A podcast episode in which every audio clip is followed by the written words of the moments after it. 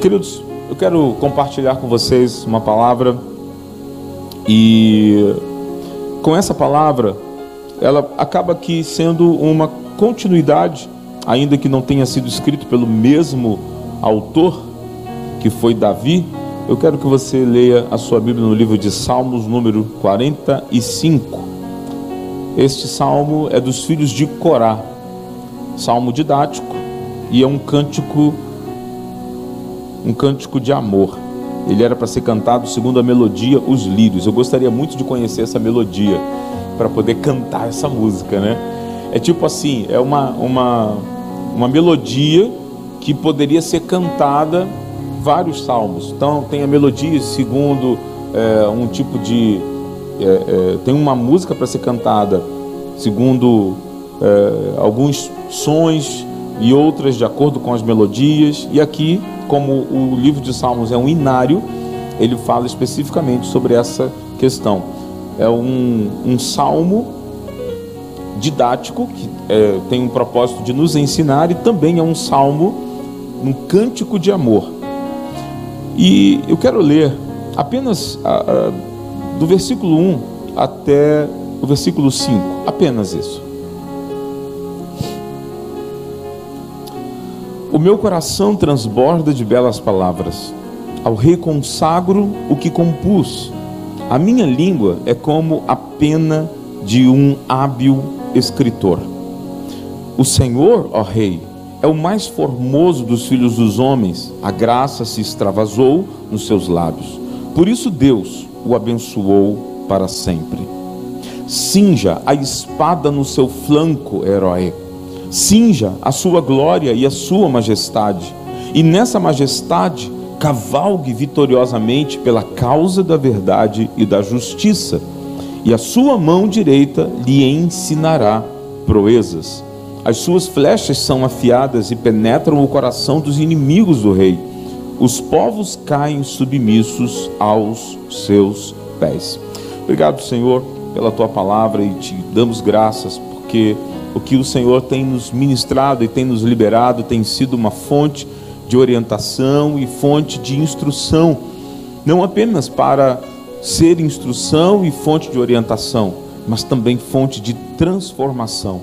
E mais uma vez oramos para que esta transformação alcance as nossas mentes, destruindo todas as fortalezas mentais e todas as as ciladas do inimigo e todos os, todos os dardos inflamados que foram atingidos nos nossos, nas nossas cabeças, nós repreendemos em nome de Jesus e damos liberdade ao Espírito Santo para fluir em nosso, em nosso coração, em nossa mente, em nosso entendimento, de maneira que nós todos sejamos aplicados a uma transformação, como diz as Escrituras, do justo, que seja como a luz da aurora, de glória em glória, até ser dia perfeito. Eis-nos aqui, Pai, fala conosco, é nossa oração em nome de Jesus. Amém e amém.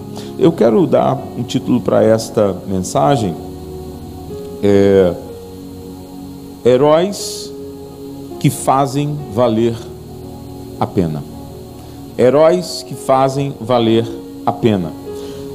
Quando a gente lê esse texto, esse texto ele começa com uma, uma finalidade, ele já começa a dizer: é um cântico, é um cântico que eu compus ao rei, é um cântico que eu compus com palavras que transbordam do meu coração, é um cântico que eu libero para que o rei seja celebrado. E então ele diz: a minha língua é como uma pena de um hábil escritor. Eu, eu, eu peço muito a Deus que isso seja uma realidade para mim, para vocês e para todos nós que a gente tenha essa capacidade de estar na presença do Senhor e poder abrir os nossos lábios e a nossa língua ser como uma pena, ou seja, como uma caneta de um hábil escritor, alguém que tenha a capacidade de trazer um novo cântico, de trazer uma nova palavra, de trazer uma nova perspectiva. E aí vem o contexto profético, o contexto onde nós temos a nossa língua como a pena de um hábil escritor, como uma caneta de um hábil escritor. Então, numa visão profética, você vai enxergar e vai entender que esse, ao rei consagro que compus, é de fato algo majestoso, que traz à existência uma realidade que ainda não aconteceu diante dos nossos olhos. E aí, é, aqui na minha Bíblia ela é dividida em partes. E esse primeiro versículo, ele, ele simplesmente é, é destacado a partir daqui. O primeiro versículo é como uma introdução, e aí ele então é como se ele tivesse começado a, a mostrar o que ele compôs. E é o versículo 2 até o versículo 5, uma parte do texto, e aí continua as outras partes. Então eu quero ficar na primeira parte, que é o versículo 2 até o versículo 5, e aí ele fala: O Senhor, ó Rei, é o mais formoso dos filhos dos homens. A graça se extravasou nos seus lábios, por isso Deus o abençoou para sempre. E aí, ou seja, logo de cara ele traz uma visão, uma visão de Cristo, uma visão messiânica de Jesus, uma visão messiânica do Rei, uma visão messiânica do reino, uma visão que nós estamos para viver em breve. E eu oro e clamo ao Senhor para que isso seja uma realidade bem próxima, que o Espírito e a noiva digam: vem. Por isso Deus o abençoou para sempre. A promessa de bênção para o rei, a promessa de bênção para o Senhor é para sempre. E então ele fala agora como que uma continuidade, mas ele muda o direcionamento da sua palavra. Ele já não fala mais ao rei, agora ele fala ao herói. Agora ele fala àquele que caminha com o rei, aquele que tem o rei e existem os heróis do rei. Aqui eu me remeto a Davi, numa visão profética, como aquele que trouxe os seus heróis, os heróis de Davi, os valentes de Davi. E aí no versículo 3 ele diz: cinja a espada no seu flanco, herói, cinja a sua glória e a sua majestade, e nessa majestade cavalgue vitoriosamente pela causa da verdade e da justiça e a sua mão direita lhe ensinará proezas. Uau! As suas flechas são afiadas e penetram o coração dos inimigos do rei. Os povos caem submissos aos seus pés. Esses dois versículos, o 3 e o 4, são fantásticos demais, muito, muito, muito poderosos no que diz respeito a mim e a você. Aonde a palavra do Senhor começa a nos descrever como heróis. Heróis cinge o flanco da tua espada. Ou, perdão, né? Cinja a espada no seu flanco. Flanco é o lugar onde você guarda a espada. Cinge a espada no flanco. Coloca a tua espada porque você já venceu. É esse o contexto. Cinge a tua espada porque você já venceu. Queridos, uma, uma realidade que a igreja precisa começar a tomar para os dias atuais é que nós somos guerreiros, nós somos heróis, podemos assim dizer, que fomos forjados para a batalha, fomos criados para uma batalha no fogo do Espírito Santo e não na carne e não na luta do nosso próprio braço. A nossa missão é trazer o reino do céu à terra. A nossa missão é olhar, ó Rei, o Senhor é mais formoso dos filhos dos homens, a graça se extravasou nos seus olhos, por isso Deus te abençoou para sempre. E agora eu, aqui, eu tenho como um, um, um chamado, uma missão, como um guerreiro vitorioso, e eu tenho um propósito de trazer esse reino do céu à terra. Então, muitos inimigos serão expulsos e vão ter que ser expulsos, assim como na terra prometida. Eu já tenho ministrado muito sobre isso aqui, no contexto onde o povo, quando chegou de frente à terra prometida, abriu o rio Jordão e entraram na terra prometida, eles tiveram que destruir ainda muitos outros inimigos. Muitos outros gigantes tiveram que ser derrotados, muitos outros povos tiveram que ser de, destruídos e derrotados. Por quê? Porque se você não tem inimigos para derrotar, você se torna fraco. Se você não tem uma batalha para lutar, você não é forjado. Se você vive uma vida sem lutar, a sua vida é monótona. A sua vida não tem uma função, a sua vida não tem uma realidade de guerreiro, de vitorioso. Então nós temos guerras para serem lutadas. Nós temos guerras e fomos forjados como guerreiros contra os ossos dos inimigos, mas nós já somos vitoriosos. O texto 4, versículo 4 diz: E nessa majestade cinge você de glória e cinge você de majestade, e nessa majestade cavalgue vitoriosamente. Uau! Meu Deus! Sabe, você precisa enxergar as nuances da Bíblia, os detalhes da Bíblia que muitas vezes nós não enxergamos. Nós temos guerras não apenas para lutar. Nós fomos forjados como guerreiros não apenas para lutar, fomos forjados como guerreiros para vencer. Amém? Porque, queridos, essa é a promessa do Senhor para a sua igreja.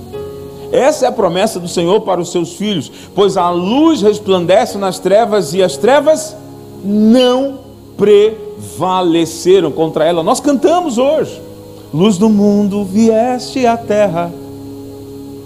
Ele veio ao mundo, os homens amaram mais as trevas do que a luz, mas as trevas não prevaleceram contra a luz. Meu irmão, seja a luz menor que, que, que seja, seja a menor condição de luz, seja a, a, a ínfima, a, a menorzinha, sabe o que vai acontecer? Ela se destaca, ela vence as trevas. Uma única luz destrói todas as trevas. E você, Jesus diz, você é a luz do mundo. E a igreja hoje em dia não tem essa realidade tão é, exposta, tão é, encarnada, tão como vestida em si. A igreja hoje, ela se identifica é, é, apenas como igreja, como um lugar de, de, de comparecer. Mas não é isso, irmãos. Nós estamos à procura da identidade perdida no Éden. Nós estamos à procura de restaurar o que foi perdido no Éden, porque para muitos homens, Deus, eu, eu, eu preciso que você me entenda. Para muitas pessoas que perderam essa identidade do Éden, e muitas vezes estão entre nós, e muitas vezes está na nossa, é, dentro da nossa comunhão, mas ainda não teve um despertamento para essa realidade de vitoriosos, para essa realidade de quem já conquistou, de quem pode caminhar como com glória e majestade.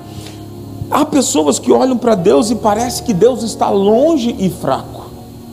Há uma igreja que olha para Deus como se Deus estivesse distante, apático sem poder de ação, como se Deus é, é, não tivesse mais a mesma autoridade que teve no passado.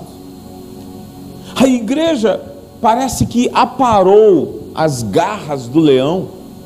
A igreja que eu estou falando de um modo geral, tá, gente? A igreja dos últimos tempos.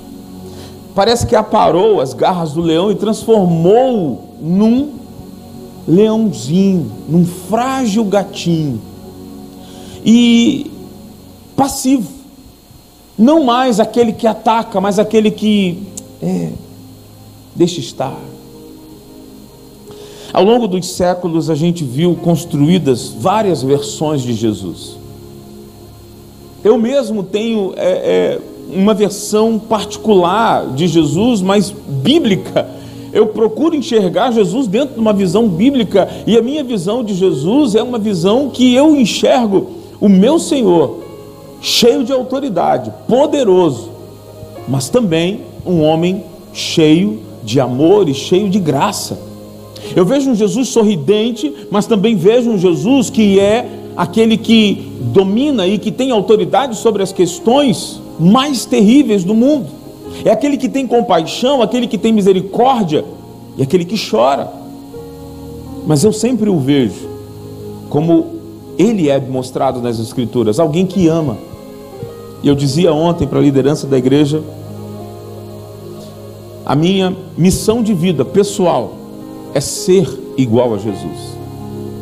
A minha missão de vida é falar como Jesus, é amar como Jesus. Mas o que nós temos visto são versões diferentes de Jesus manifestas e mostradas. e mentiras foram ditas a respeito dele, como que uma fragmentação da imagem dele, daquela imagem poderosa e transformadora daquele que é o rei, daquele que é o leão da tribo de Judá. Não, só olham para ele como é amor, é amor, é amor. E há aqueles que querem a inclusão das minorias dentro do contexto bíblico que dizem isso esse não é o amor.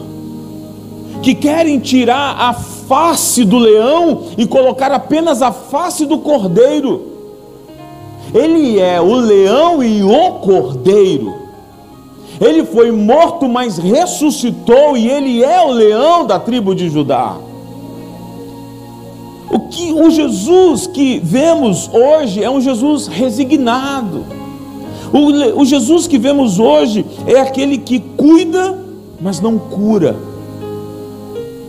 O Jesus que vemos é um, é um mero é, é um mero catalisador de mudanças, mudança social, é um catalisador de mudanças raciais, de mudanças ideológicas. O Jesus que é pregado aí é um preconizador da ética e do bom comportamento que não confronta, que não modifica a realidade, mas se enclausura nas regras religiosas de uma igreja. Não vemos mais, e olha que eu já, já tive muita oportunidade de ministrar sobre Jesus. Mas o que temos visto aí fora é que, de fato, as pessoas não conhecem quem é Jesus. De fato, as pessoas não percebem quem é Jesus. E não percebem quem é ela própria. Porque quando nós olhamos para Jesus, essa caricatura, essa, essa pessoa que cuida, mas não cura, que dá o, o, o, o alimento, mas não transforma a pessoa, não modifica essa pessoa de dentro para fora, a gente se esquece que nós fomos criados à imagem e semelhança de Deus. A gente se esquece que essa humanidade de Jesus é o nosso alvo a humanidade de Jesus, esse homem que hoje está sentado nas regiões celestes, e nós estamos assentados com ele nas regiões celestes, é esse Jesus que nós fomos criados para ser semelhante. É esse homem perfeito. Então, há muitos cristãos que têm uma, uma versão de Deus conforme a sua própria imagem, e não conforme a imagem de Deus o Deus, o próprio Deus. Elas têm uma imagem de Deus, um Deus criado à sua própria imagem, um Jesus criado à sua própria imagem, aonde é o Jesus que eu gosto, é o Jesus que eu quero, é o Jesus que eu me adapto, é o Jesus que eu enxergo, e por isso eu procuro a igreja que melhor me adequa. Por isso eu procuro a igreja que tem uma pregação do Jesus que eu gosto. E a gente se esquece que Ele, Ele é a imagem do Deus invisível. Jesus é a imagem do Deus invisível, nele subsiste todo o poder e toda a autoridade. E é nele que nós vamos nos espelhar e não ele que se espelha em nós.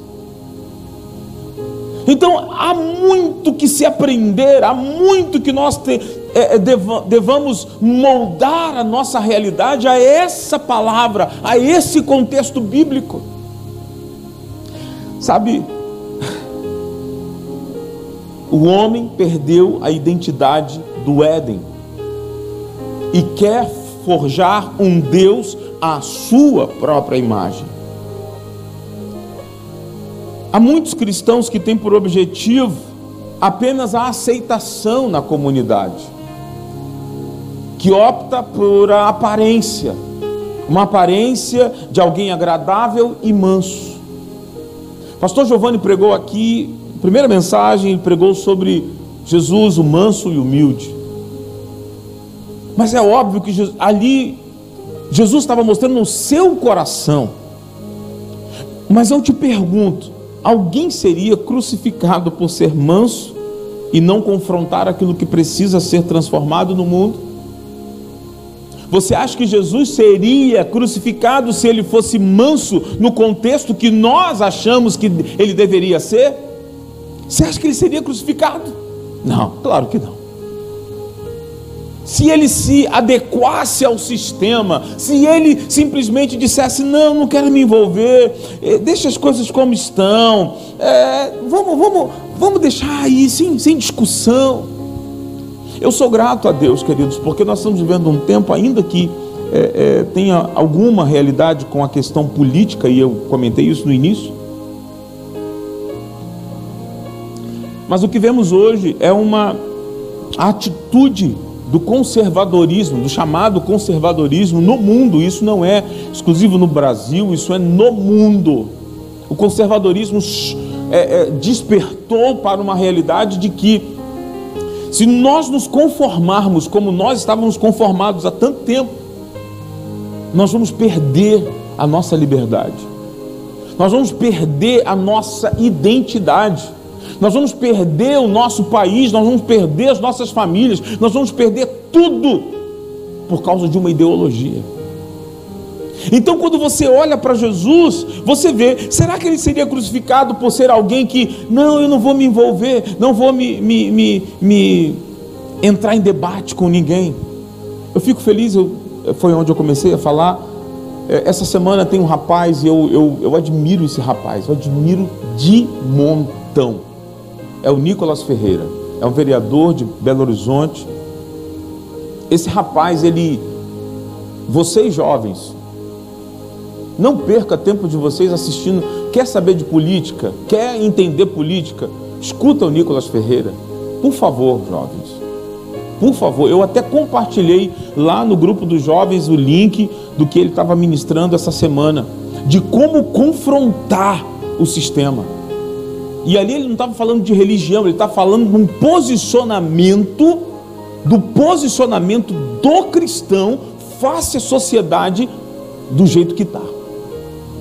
E é um rapaz, ele deve ter no máximo uns 24 anos de idade. É um menino, é um garoto. Mas é alguém que disse: Eu não vou me conformar com essa realidade, eu não vou me conformar com esse sistema. E eu pergunto para você: você acha que ele já não foi atentado de morte? Você acha que ele já não é alguém que está sendo mal visto pelo sistema, alguém que está sendo perseguido? É claro. Então, queridos, ser pacificador não é ser um pacifista, muito menos alguém passivo diante das distorções do mundo. Todos nós nascemos para a batalha. É isso que eu quero que você desperte nessa noite. Todos nascemos para a batalha. E por isso Deus gosta de escrever histórias incríveis. Gente, tem gente até que diz Deus tem senso de humor. Não, não. Deus tem uma história maravilhosa escrita para nós. Deus tem uma história. Deus sempre gosta de, é, de drama. Eu acho que Deus gosta do drama ele gosta de, de incrementar a história, sabe? Porque você começa a enxergar aquelas histórias incríveis. Por quê? Porque ele quer inspirar a gente a olhar para essas histórias e falar: meu Deus, o Senhor pode fazer coisas incríveis. Então faz, Senhor, coisas incríveis. Quando você se lembra do mar aberto, do, do, do, do mar vermelho, gente, você já se imaginou atravessando o mar vermelho? Você já entrou nessa história e já se imaginou atravessando o mar vermelho? Eu já. E ficar aqui, tipo assim, olhando para um lado, parede de água, não sei de quantos metros, olho para o outro lado, parede de água, e assim. E as, e as, e as ondas de um lado do outro, né? Pingando ali no meio. Uau! Ih, cara! Ah, só Deus para fazer um negócio desse, não? É só Deus para fazer um negócio desse. Vamos atravessar o Rio Jordão. A água para no rio só do lado, só do lado que ela desce. Aí começa a encher, encher, encher, encher, encher, encher. E não atravessa. Encher, encher, encher, encher, encher. E lado de cá acabou a água, e lado de cá está vindo. E a água está enchendo, está enchendo, está enchendo. E está parada. E está enchendo dos lados, está enchendo dos lados. E o povo está passando, o povo está passando. Uau! Deus gosta de um drama. Ó, sete dias vocês vão dar voltas no meio dessa cidade aí, no muro, calado, ninguém fala um ai, fala nada, quietinho, todo mundo. Um dia, dá uma volta. Dois dias, dá uma volta. Sétimo dia, sete voltas. Gente, já deu volta demais. Foram 14 voltas numa cidade. No último dia, sete voltas. No último dia. E quando terminar da sétima volta, grita, quebra o cântaro. E eles entraram numa frequência, numa frequência sonora. Olha que louco! Aí entrou uma frequência sonora do grito com os cântaros que estava sendo quebrado, com as trombetas que estava sendo tocada e o, a muralha ruiu, a muralha caiu. Sabe por que, que era isso? Música, som, frequência. Deus usou a frequência para derrubar um muro, cara. Louco demais. Só Deus para pensar um negócio desse. E só Deus para usar pessoas para fazer coisas maravilhosas. Então, sabe, é, a gente precisa manter os nossos olhos no alto e falar: Deus, ah, eu não vou me contentar com o que está acontecendo, não. Então, Senhor, eu olho para o alto eu imagino que Davi, no momento que ele faz lá o Salmo, né? 121, né? Salmo 121, eleva os meus olhos para o monte. De onde me virá o socorro? Porque ele está olhando assim, oh, inimigo, inimigo, inimigo, inimigo, inimigo, inimigo, inimigo, inimigo, inimigo, inimigo, e ah, só para o alto. Eu vou olhar para onde? Senhor, só tu pode me socorrer. Então é esse o tempo que nós precisamos começar a olhar, precisamos olhar para o alto, ciente de que nós temos uma cultura para transformar. Não é a cultura de lá que vai nos transformar, somos nós que vamos trazer a cultura do céu e transformar essa cultura lá fora. E eu oro pelos, jovens, eu oro pelas nossas crianças, eu oro por você, mãe, eu oro por você, pai, eu oro por toda a igreja porque nós precisamos moldar uma sociedade. Chega de ficarmos mansos e calados, pacifistas, é, é, passivos, pacifistas no sentido de passivo, não agir, não falar nada, não tomar um posicionamento, ficar quieto. Não dá, irmãos, não dá para ficar quieto. É, parece que a gente está vivendo aquela história do. Lembra do, do mágico de Oz? Mágico de Oz. É uma criança perdida que tem como amigo um homem de lata que não tem coração, um leão que não tem coragem e o espantalho que não tem cérebro. Parece que o mundo está vivendo isso porque os homens de lata estão aí, não tem coração, o mundo é, é desse jeito, as pessoas não têm coração, são pessoas frias, são pessoas que, que são mecanizadas, elas são corporativas, elas são programadas, não tem coração, é uma realidade que foge total o que nós temos que viver. Nós precisamos de um coração quebrantado e humilde, Jesus diz. Davi vai falar: um coração quebrantado e humilhado não desprezarás, ó Deus. A igreja precisa começar a viver não como o mundo, como homens de lata sem coração. E ainda,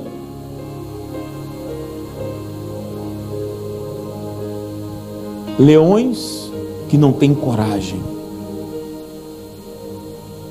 que, que é isso, gente? Se não uma realidade que é a igreja dos dias atuais.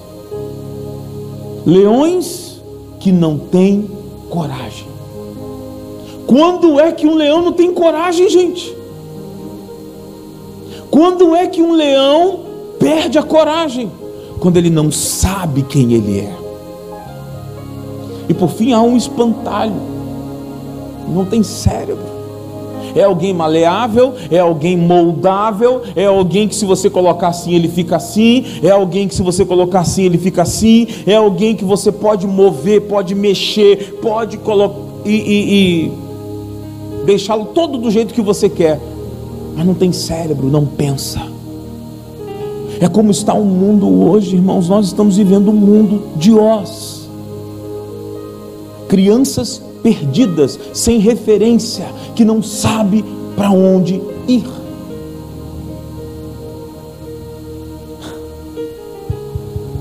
Olha, irmãos, heróis de verdade carregam cicatrizes. Heróis de verdade não carregam apenas medalhas no peito, mas carregam cicatrizes. Por que carrega a medalha? É porque tem cicatrizes. As cicatrizes são mais fortes, falam muito mais alto do que as próprias medalhas. Há algo na minha vida pregressa de militar. Eu fiquei 30 anos servindo a vida militar, mas eu eu tinha direito a ganhar a minha medalha de 10 anos, a minha medalha de 20 anos e perdi o direito da medalha de 30 anos. Mas eles disseram para mim o seguinte: você precisa pedir a medalha. Eu falei: como é que é? Você tem que solicitar a medalha. Eu disse: jamais. É meu direito. Eu tenho direito? Tenho mas você tem que solicitar. Eu falei: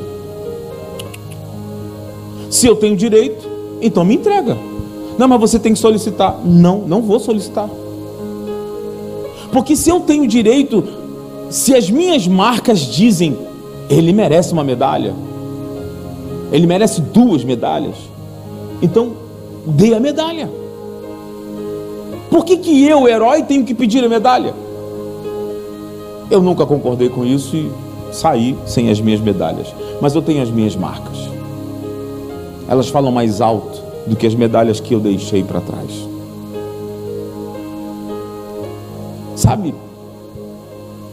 Os heróis de verdade é como aquele filme Coração Valente, filme antigo, né? Quem nunca viu deveria ver. É um filme da década de 90, né? Acho que é 90 década de 90, com Mel Gibson.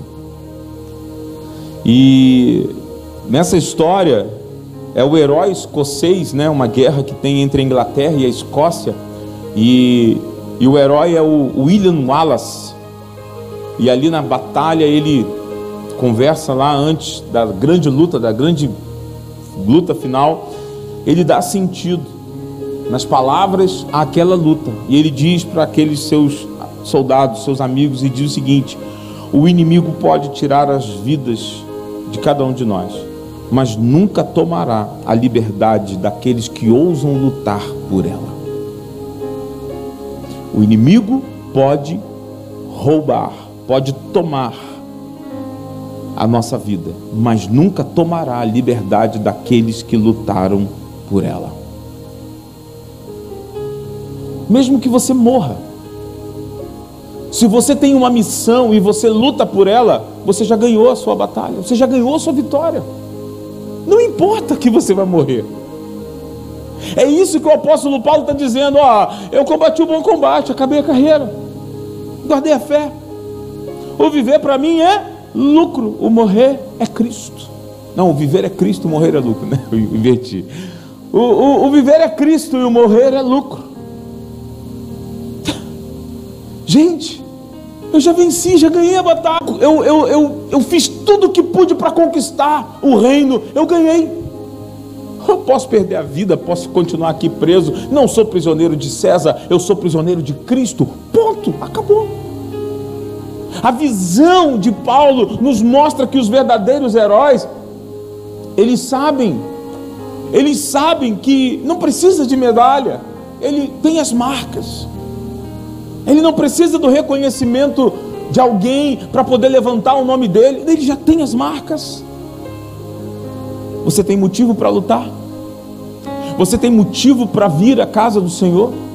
Você tem motivo para estar na presença dEle? Você tem motivo para morrer? Pergunta difícil essa, né? Você tem motivo para morrer ou só tem motivo para viver?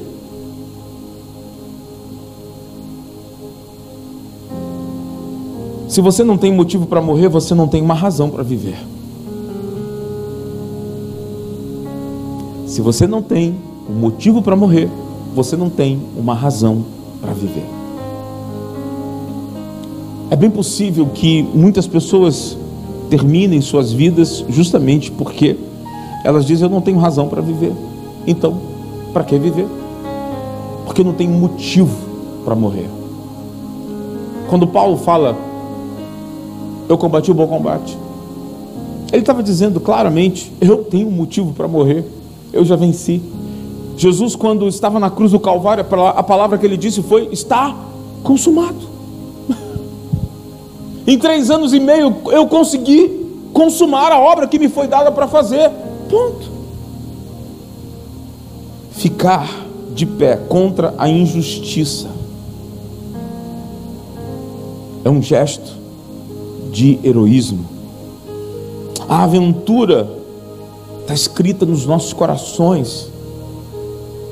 E nesta aventura da vida é importante pensar do que é que nós temos medo, o que é que está paralisando a gente, por que é que a gente não vai além da, da nossa indignação, porque a gente fica indignado, mas para na indignação e fica nela, fala, critica, reclama, mas não vai além da indignação. A nossa aventura da vida é importante você saber o que é que está causando medo, o que é que está sabotando você, o que é que está dominando você. Porque coragem, irmãos, como é o tema desse ano para a nova vida oceânica, coragem, ousadia, coragem é o domínio do medo e não a ausência dele. Então a gente tem que encarar o medo, a gente tem que olhar para o inimigo, tem que olhar para ele e falar assim: cara, você vem contra mim, mas eu vou contra ti. Eu não vou ficar parado esperando você vir contra mim, eu vou contra você. Você vem contra mim, mas eu vou contra ti.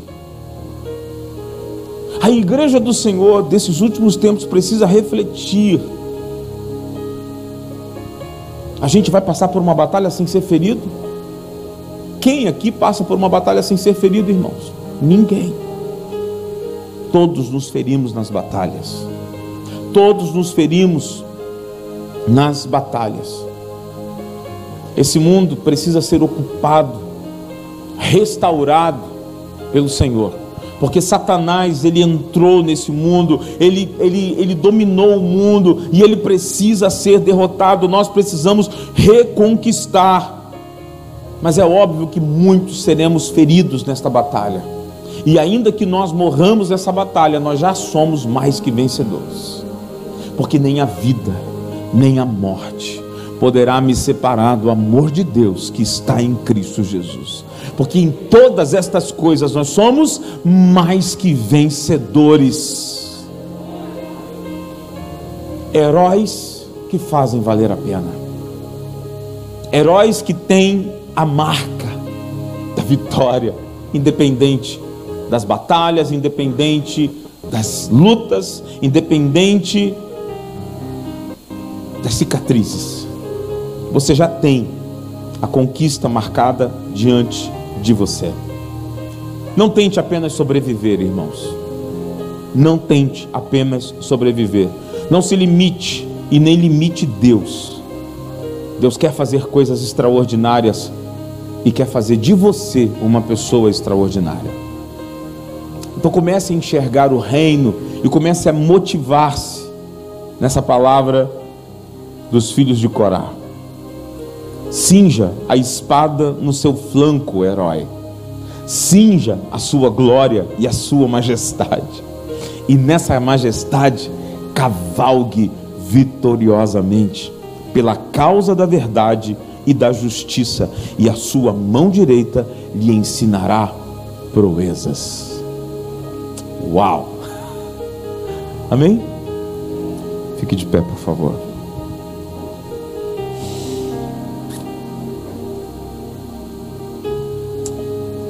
Religião é um outro inimigo, não dá mais tempo para a gente entrar nesse mérito. Mas a religião, ela é um outro inimigo que reduz o poder sobrenatural de Deus a uma rotina, a apenas uma aula de história. Mostra-nos um Deus que foi milagroso no passado, com uma perspectiva de um futuro de sofrimento e falta de poder. A mente, a mentalidade religiosa confinou a igreja nas quatro paredes. A mentalidade religiosa fez com que nós não creiamos mais na capacidade de Jesus de transformar pessoas. A mentalidade religiosa fez com que nós não creia, creia, creiamos mais no Jesus que faz milagres. E a gente reduziu as quatro paredes. Mas a luz deste mundo não pode ficar trancada, ela tem que sair. Então, que a religiosidade, em nome de Jesus Cristo, caia por terra, na minha, da sua vida, sejamos libertos, sejamos livres, para começar a conquistar o que já foi conquistado. Que sejamos esses heróis que fazem valer o sacrifício de Jesus, heróis que fazem valer a medida de tomada de autoridade do nosso leão da tribo de Judá. Heróis que não precisam se esforçar para ser vitoriosos, porque faz parte da natureza, faz parte da nossa natureza. Guarda esse texto no teu coração, medita nessa palavra e saia daqui cavalgando vitoriosamente. Em nome de Jesus. Senhor, eu oro pela vida dos meus irmãos, minhas irmãs. Eu oro por cada jovem oro por cada adolescente, por cada marido, por cada esposa, por cada profissional, por cada empre empreendedor, cada empresário. Eu oro por cada pessoa que está nos assistindo pela internet, nas suas atribuições, nas suas realizações. Que cada cristão, cada herói, cinja a espada, coloque a sua espada em descanso, mas seja capaz de desembanhá-la se for necessária para lutar em favor da verdade e da justiça, caminhando com majestade, ousadia e coragem, cavalgando vitoriosamente, destruindo todos os dardos inflamados do maligno, destruindo todas as mazelas, que tem impedido os teus filhos de crescer, impedido os teus filhos de enxergar a vitória que o Senhor já nos conquistou. Nós destravamos e liberamos como o salmista coloca. Nós liberamos profeticamente a nossa língua como uma pena, como uma caneta de um hábil escritor Senhor, nós trazemos à existência uma igreja forte, uma igreja vitoriosa, uma igreja que rejeita e não se cala as incursões deste mundo contra a verdade e contra a justiça. Nós levantamos a voz profética, a língua de autoridade, para proclamar: a igreja é vitoriosa. A igreja é conquistadora e não se dobrará ante as circunstâncias do mundo, mas se levanta como aquele herói que cavalga vitoriosamente. Senhor, nós liberamos aqui, na autoridade do Teu Espírito e da Tua palavra, jovens ousados, corajosos e vitoriosos, que não vão se dobrar diante das culturas diabólicas instituídas por ideologias satânicas. Nós oramos pelos nossos jovens nas faculdades, nas nossas escolas, as nossas crianças. Nós damos ordem a todo espírito maligno doutrinador. Retire-se da vida dos nossos filhos. Retire-se da vida das nossas crianças. Que o Senhor levante professores, profissionais, audazes, audaciosos, corajosos, para destruir essa visão do mágico de Oz, aonde as crianças estão diante de um mundo perdido. Senhor, um mundo que é dominado por magia negra. Nós anulamos toda magia negra. Nós anulamos toda falácia de Satanás. Destruímos as obras das trevas e chamamos a existência transformação transformação, mudança de vida, mudança de atitude, mudança de mente, mudança de, de paradigmas, mudanças e transformações são liberadas nesta noite para a tua igreja, Pai, em nome de Jesus Cristo, aleluia, aleluia. Então cante. Lutamos com armas de fé. E nada, e nada irá resistir enquanto adoramos. Uh! Uou, aleluia! Em meio às tribulações. O nosso Deus, o nosso Deus é vencedor. E você também. E você também carrega essa bandeira de vencedores. Então declare: Ele é vitorioso. E eu também sou. Aleluia. Vitorioso és na tempestade está teu nome, teu nome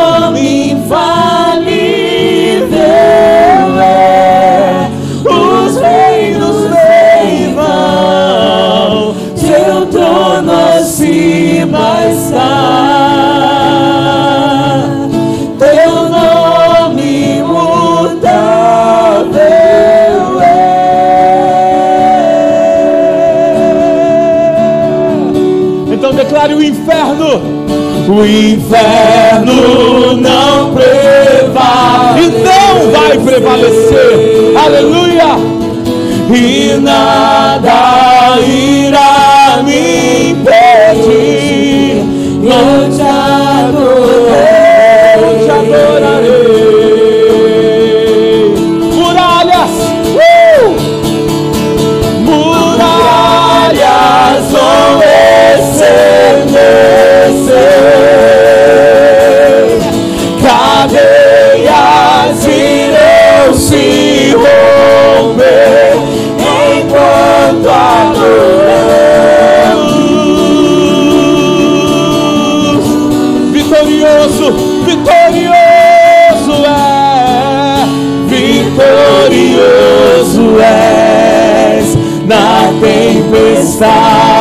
está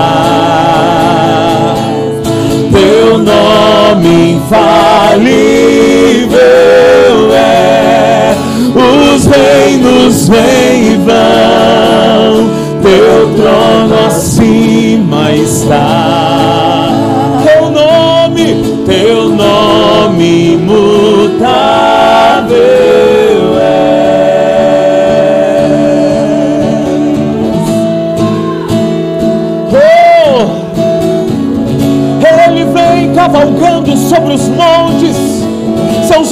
Como chamas de fogo, Ele habita em toda a estrutura dos céus e da terra. Os seus pés cavalgam para vencer. E ele vem, e ele vem como um guerreiro vitorioso.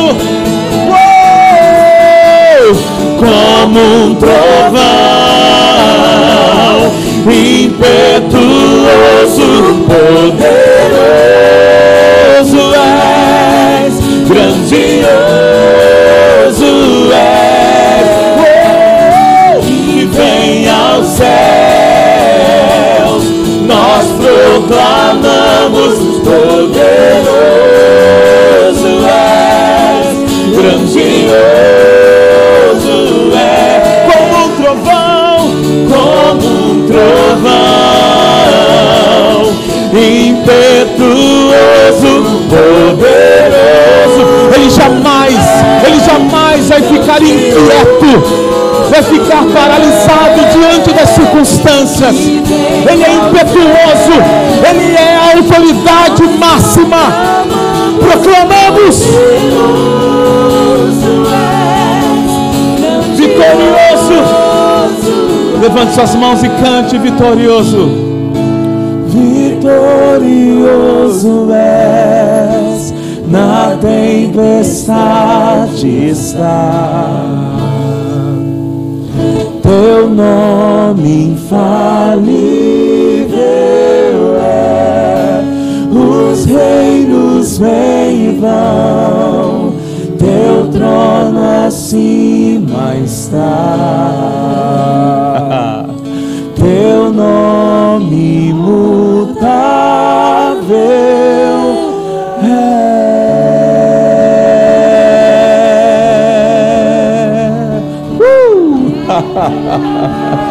Aleluia!